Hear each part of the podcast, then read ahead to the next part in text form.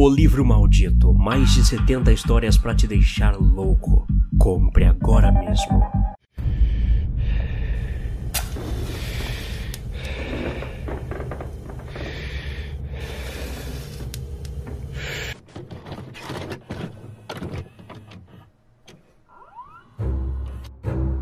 Olá, tudo bem? Faz tempo que eu, David, não falo diretamente assim com vocês, né? Acontece que esse é um vídeo um pouco diferente do que vocês estão acostumados aqui no canal. Então, tenho que dizer como vai funcionar. Essa é uma coletânea de cinco creepypastas curtas com finais surpreendentes. É claro que se vocês gostarem bastante, irei continuar fazendo esse tipo de vídeo. Então, no final, não se esqueça, se curtiu e quer que eu continue, deixe like e comente, só assim saberei. Os contos são divididos em títulos que aparecerão na tela. Então, preste atenção quando acaba um e começa o outro, para não se confundir. Chega de enrolação e tenha hoje uma ótima noite de sono. Não sei o que é mais assustador. Depois de um longo dia de trabalho, não havia nada que eu queria mais do que um agradável e relaxante banho. A água caindo sobre meu corpo e eu sentindo estresse e tensão saindo de mim. Saí do chuveiro, silenciosamente, puto pois era dia de lavar a roupa e eu não tinha toalhas limpas para me secar. Mas nada que tirasse minha paz depois de um delicioso banho. Amanhã eu levaria tudo para a lavanderia. Andei em torno do quarto, deixando que o ar circulasse sobre o meu corpo, o que fez minha pele toda arrepiar. Estava frio lá fora, mas eu esperava que a casa estivesse um pouco mais quente. Eu teria que chamar um técnico. Deve haver um problema com o meu aquecedor. Abri meu armário e puxei o cabo para ligar a lâmpada que pendia do teto. Houve um clarão breve antes que algo que eu não estava preparado para ver surgisse em minha frente. Um homem. Ele segurou meu punho com uma mão e com a outra me apontava uma navalha. No seu rosto, um sorriso estampado, deixando suas intenções muito claras. Eu queria gritar, mas o medo paralisou minha garganta. Entretanto, não sei o que era mais assustador: a constatação de que eu estava nessa situação completamente nu ou o fato de que ele estava também. Nós nos encontraremos de novo. Toda a tripulação espacial se reuniu em torno da janela. Dessa vez, não para olhar para a escuridão infinita do espaço.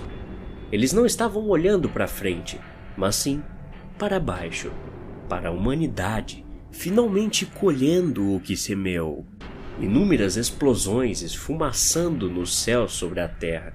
As enormes nuvens de cogumelo começaram em pequenas quantidades, mas cresceram rapidamente à medida que as ondas das explosões foram fazendo um efeito dominó nos materiais bélicos de outros países.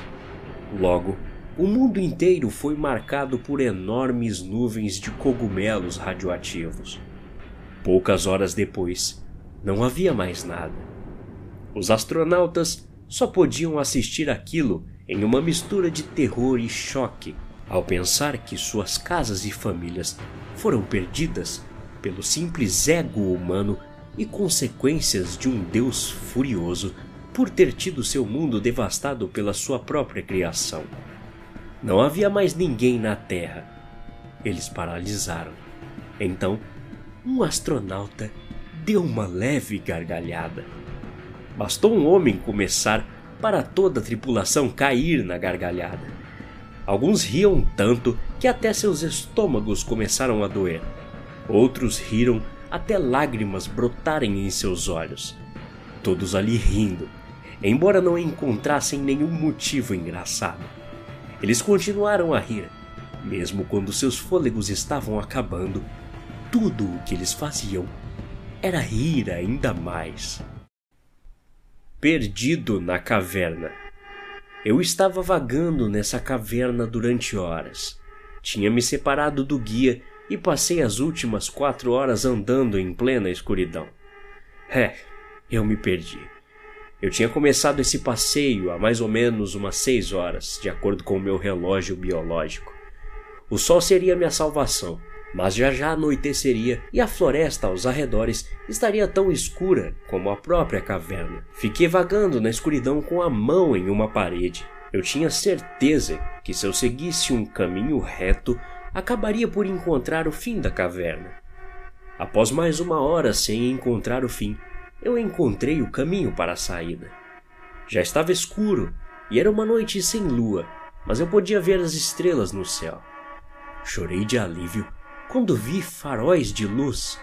Havia milhares entre as árvores. Assisti com espanto as lanternas se apagarem e acenderem em questão de segundos. Fiquei olhando confuso. Será que não é uma equipe de busca me procurando? Eu achei que fosse. Demorou alguns segundos para eu chegar à minha resposta. Não eram lanternas piscando por entre as árvores, muito menos pessoas procurando por mim. Eram olhos, e eles estavam chegando perto de mim. Juntos para sempre.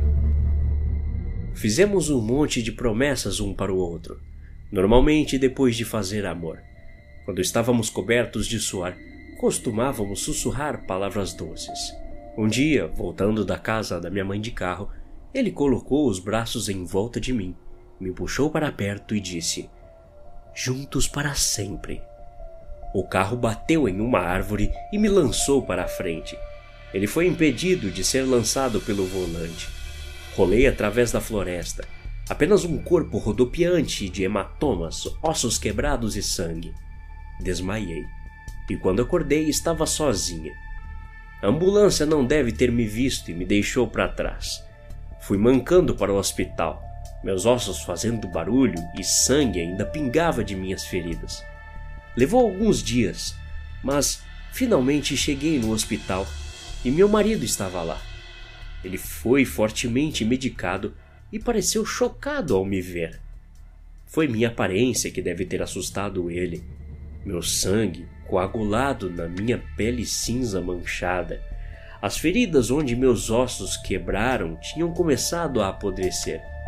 Dias andando, já tinha me feito inchar com gases da decomposição e eu parecia quase grávida, apodrecendo de dentro para fora. Ele ainda estava sob efeitos de sua medicação. Sentei-me ao lado dele e coloquei minha mão fria sobre sua cabeça. Ele ficou tenso quando me inclinei para perto. Minhas palavras vazaram através dos meus dentes quebrados em seu ouvido. Eu então disse: Juntos para sempre.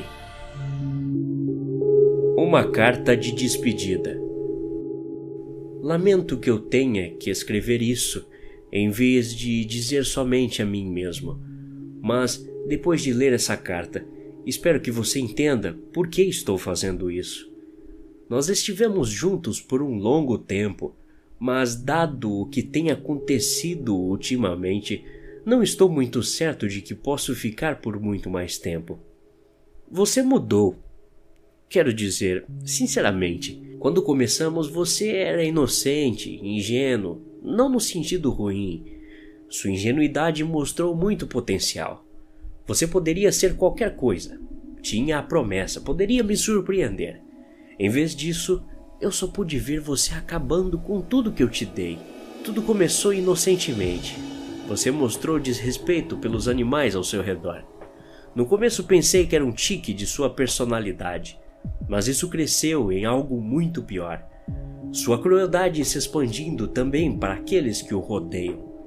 Você rapidamente pegou o ódio absoluto por pessoas ao seu redor era quase como se elas não significassem nada para você. Acho que isso me chocou muito. Para ser honesto, não é por isso que estou indo embora. O fato de que você seguiu um caminho que eu não gostei não foi o gatilho. A razão pela qual estou indo embora é porque a forma como você está se acabando com o passar dos anos parece que não tem fim. Pelo potencial que você tem para mudar e crescer, estou bastante assustado. Não sei o quão profundo a sua capacidade de crueldade é. E, na verdade, eu não quero nem saber. Eu tenho medo de você. Assinado, seu Senhor Deus. Até a próxima. Obrigado.